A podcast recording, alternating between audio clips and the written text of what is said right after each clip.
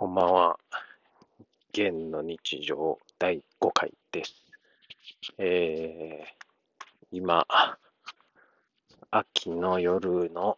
散歩をしております。えー、下の子が今1歳ちょい手前なんですけれども、散歩してたら寝るんで、たまに散歩してるんですが、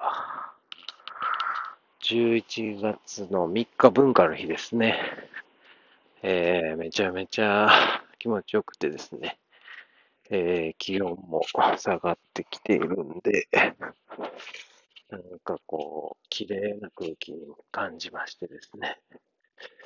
えー、とてもあの気持ちいい夜散歩となっております。えー、あこういう場所、道があったんだとかですね、え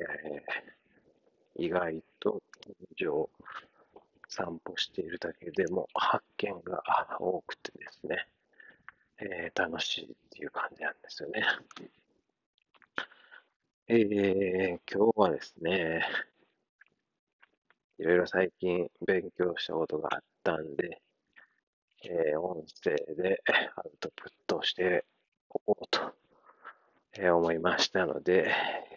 えー、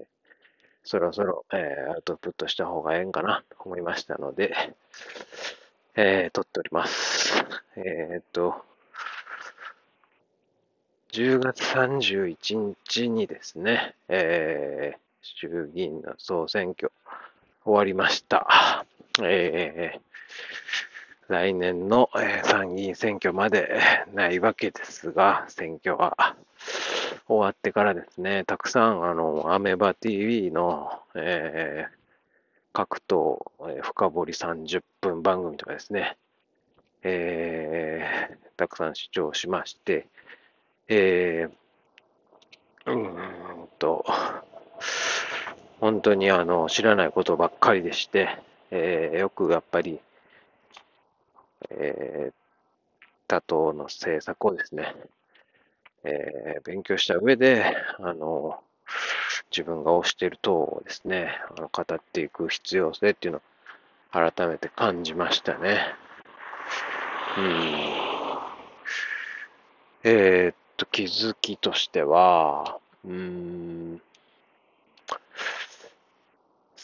そのセンスっていう言葉あると思うんですけど、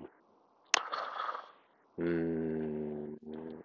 やっぱ知識を、あの、たくさん、あの、取り込まないと、その、センスって、あ身につけることができないと思いました。うん。